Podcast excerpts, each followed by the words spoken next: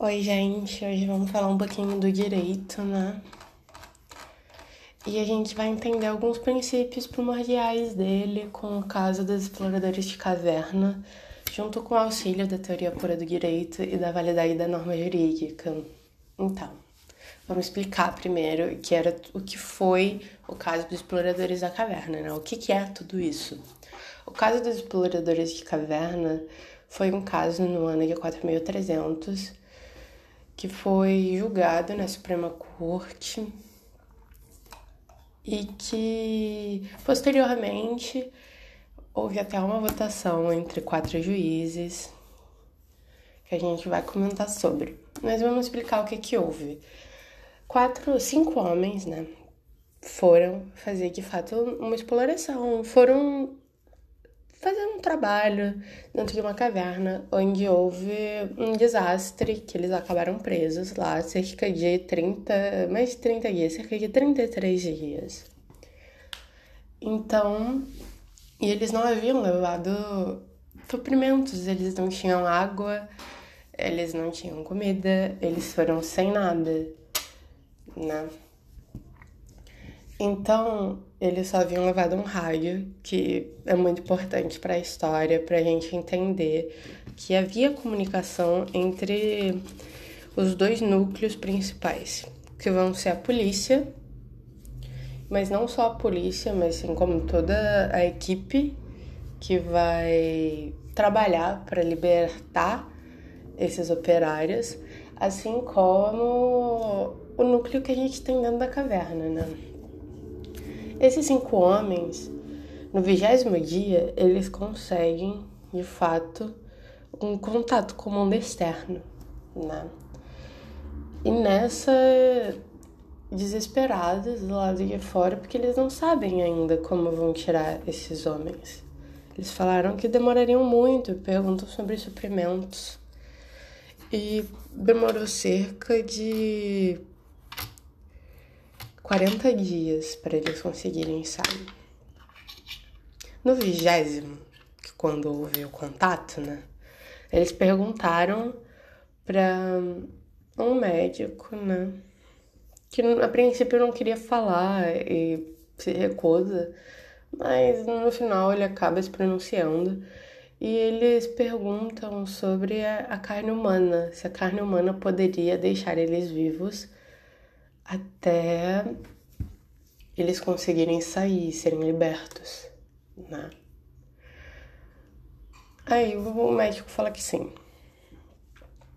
No decorrer desse processo de tentar chegar à caverna onde eles estavam, se perdeu 10 vidas de operários no deslizamento, né? E quando eles foram libertos, devido ao questionamento muito estranho deles de, sobre comer carne humana, descobriu-se que eles haviam, de fato, ingerido essa carne de um dos homens das, uh, homens das cavernas, não, não, um dos exploradores de caverna que foram lá. Então, dos cinco, só voltaram quatro. E menos dez vidas de operários que então esses quatro homens, agora livres, depois de uma série de tratamentos no hospital e necessidades que você tem depois de ficar muito tempo assim, em condições anormais. Eles foram condenados à forca e foram mortos. Logicamente, né? Porque... Aí agora a gente pode falar um pouco da segunda instância, que é muito importante para a gente entender os princípios do direito e por que ele se forma dessa forma na nossa sociedade. São quatro juízes e eu vou falar em ordem mesmo, tá, gente? Pra ser bem simples. O juiz Jay Foster, ele critica a literalidade da lei.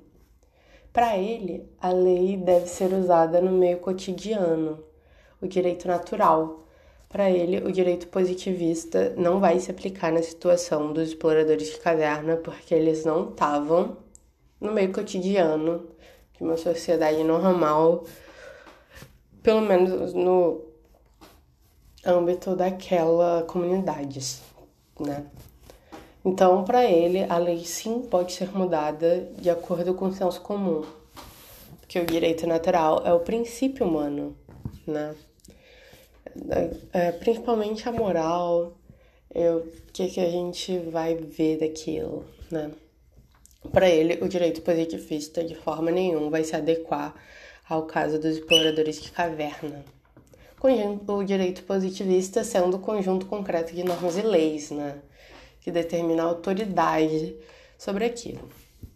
Então, ele acha que os exploradores, os quatro exploradores, não devem ser de forma alguma penalizados por isto, porque eles não estavam na sociedade normal, então eles poderiam ser libertos.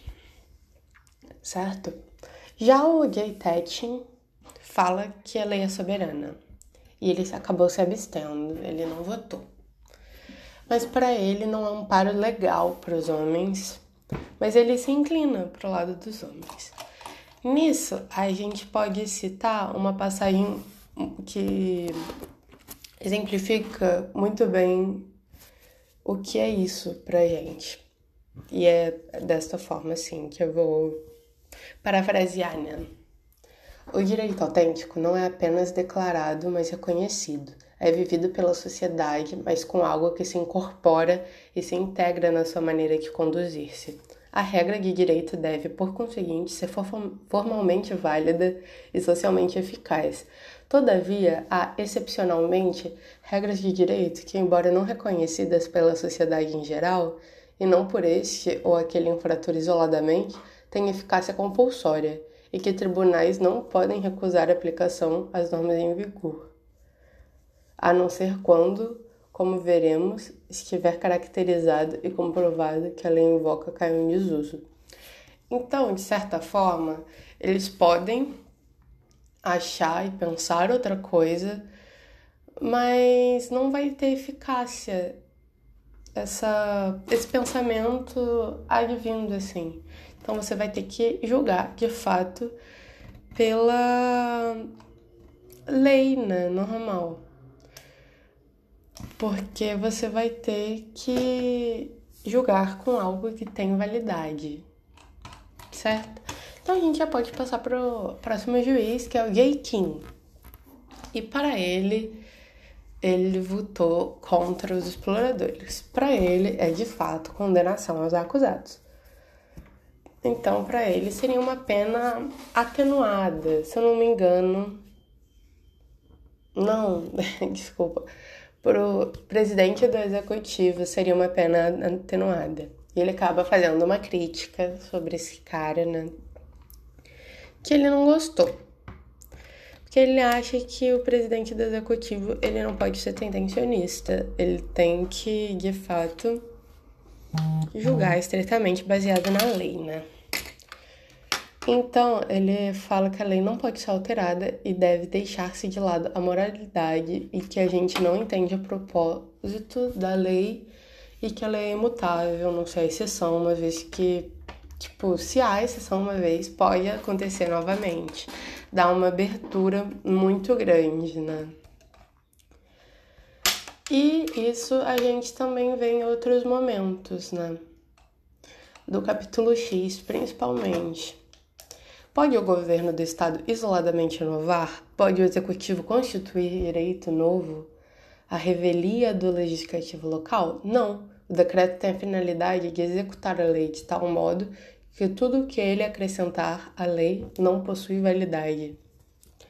Então, os juízes, de fato, eles não estão criando leis, eles não são pensadores que vão julgar com base na opinião e na moralidade humana. Eles vão julgar estritamente baseado ao conjunto de normas que nós temos, né? E que é respectivamente passados a eles o poder do julgamento, né? Pela os espaços de poder que eles dominam, né? Então, eles vão seguir pela norma geral. O último a ser a julgar, né, é o Randy. E ele se absteu, assim como o Tetin, certo? Então, para eles, para eles, tipo, o Tetin e o Randy, que se absteu, a necessidade de trazer a humanidade para o tribunal é muito grande.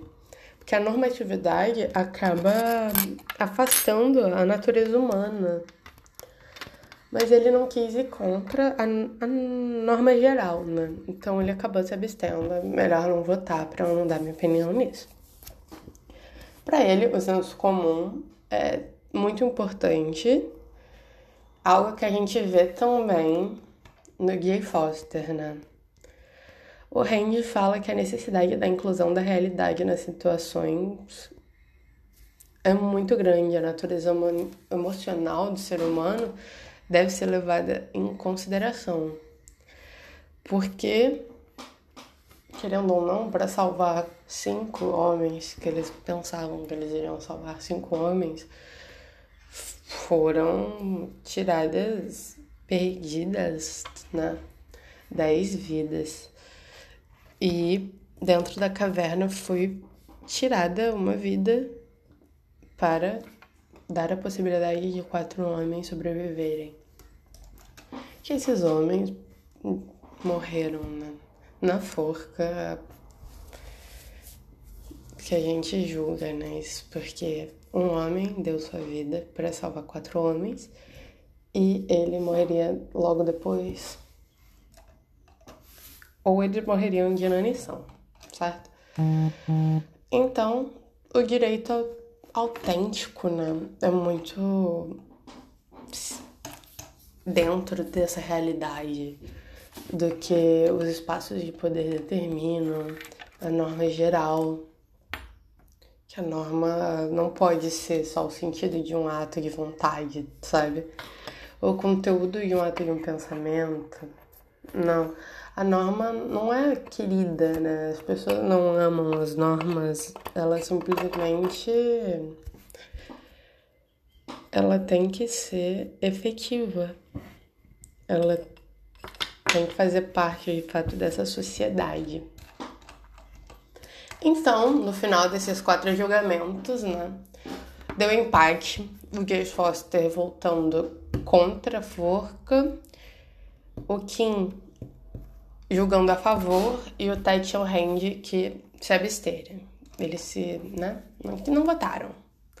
Então empatou, eles acabaram sendo condenados devido à primeira instância. Continuou com o julgamento da forca mesmo. Nisso a gente vê a pluralidade que a gente pode ter de pensamentos mas ainda assim a normatividade intrínseca nessa situação, né?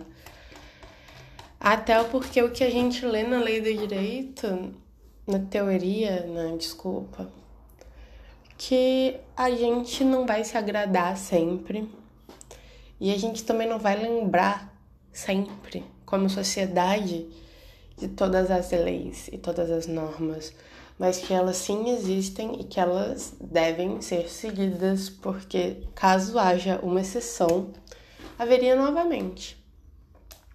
Então, mesmo que haja a forma emocional, o direito positivista acaba sendo mais efetivo, né? A mais respeito. Então, os quatro homens acabam indo para forca. E é isso, né? Muito obrigada. Tchau, tchau, gente.